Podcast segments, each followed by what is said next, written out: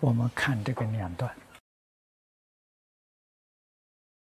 先看看汇编里面的注解啊，妻妾之语，干而易如；父母之训，正而难从。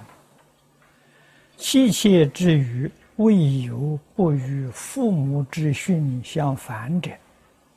是人，所以孝衰于妻子也。夫父母阅历既多，见事必当，爱子有切，为谋必周啊。岂有年少女子，而所见凡甚于老成练达之人乎？事理亦然。不但为劝孝说法也，啊，我们只看这一段。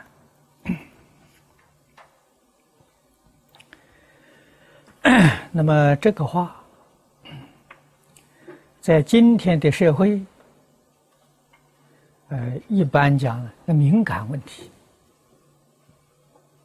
啊，尤其是在现前的社会，这大家都晓得。学佛的同修，女众啊超过男众，这个成就啊也佛如是啊，所以我们要晓得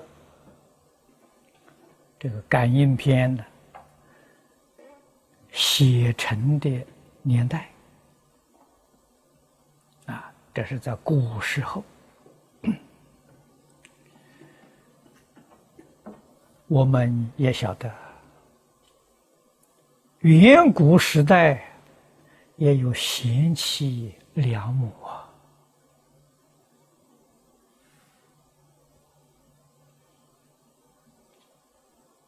那么，这个与古德了所说的有没有违背？我们要明了，社会大众是一个非常复杂，现在复杂了，过去也复杂。那么，我们读到这些敏感的词句，一定要用智慧去衡量。我们要把这个意思广泛的引申，凡是自己亲爱的一些人物，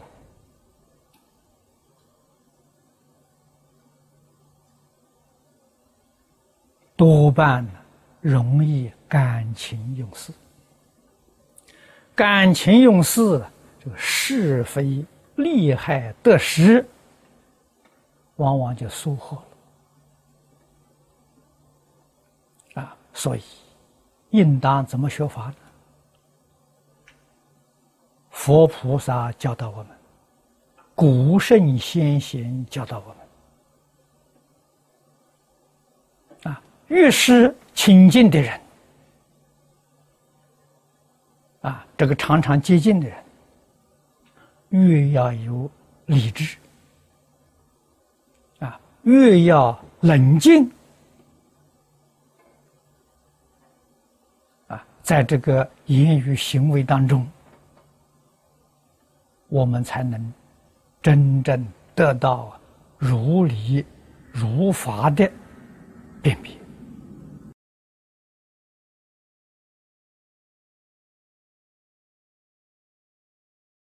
亲属啊，要等同的看看待啊，啊，这个事情。说起来容易，做起来难，这是属于修养上的问题。父母没有不爱儿女的啊，古时候啊，这个教育，无论是家庭，无论是社会，啊，古时候没有学校，多半是私塾。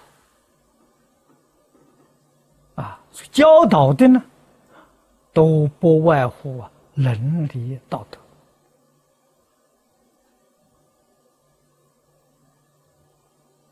即使在娱乐方面，我们看看古时候的一些戏剧，啊，古老的昆曲，到以后演变的京剧，乃至于地方戏曲，诸位仔细去观察，它的内容啊，不外乎。忠孝节义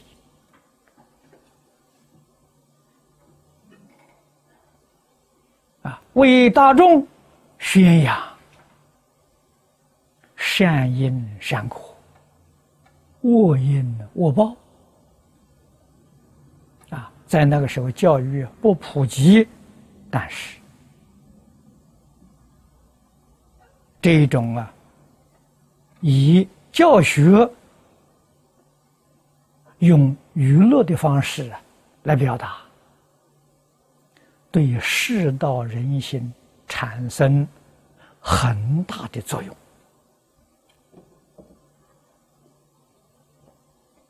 啊！所以中国过去这些戏剧、舞蹈、音乐都是教学的手段，它不是在娱乐，跟现前这个社会完全不相同。啊所以，这个老年人没有不关心的底下一代，不仅是自己的儿孙呐，对于整个社会呀，所有年轻人都能关怀啊，总希望啊，下一代比我们这一代啊有进步，比我们这一代更幸福。啊，这是绝大多数的人都有这种心态，都有这个理念。今天社会不一样，今天社会这种理念可以说是非常非常淡薄，啊，完全啊，我们所感触到的自私自利，啊，只有自己，没有别人。甚至只有今天，没有明天，啊！所以你想想，这是多么可怕的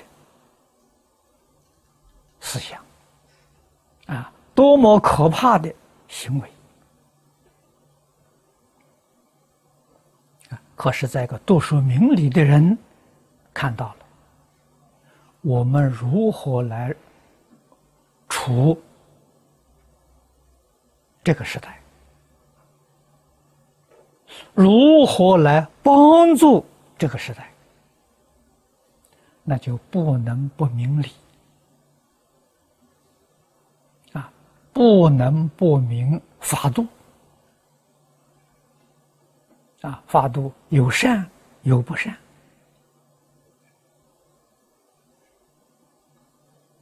啊，如何能够劝导社会大众？转恶为善，转迷为悟，这个是要高度的智慧啊！在行持上要高度的艺术，我们不能不认真努力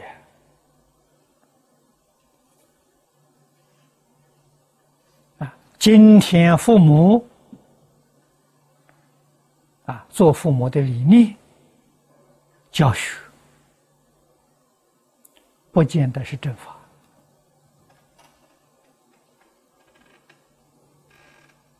啊，鼓励儿女升官发财，啊，谋取一家的利润，这些观念。都有问题啊！今天有几家做父母的人劝勉儿女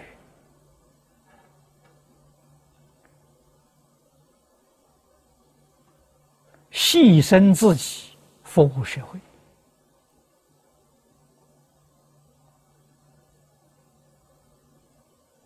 已经是不多见了。啊，古人懂得舍己为人，啊，所以我们今天这个为父母训呢，应当是把它说成。为圣人训，为佛菩萨祖师大德的训诲，我们以这个为标准。在佛法里面，最低的标准是五戒十善。如果说的周全一点，敬业三福就非常之好。啊，所以亲近人常常在耳边甜言蜜语，我们要想想他所说的、所做的啊，与佛菩萨的教诲相不相应？如果不相应，就不能接受啊。所以要互相劝勉。学佛啊，皈依佛法，这就正确了。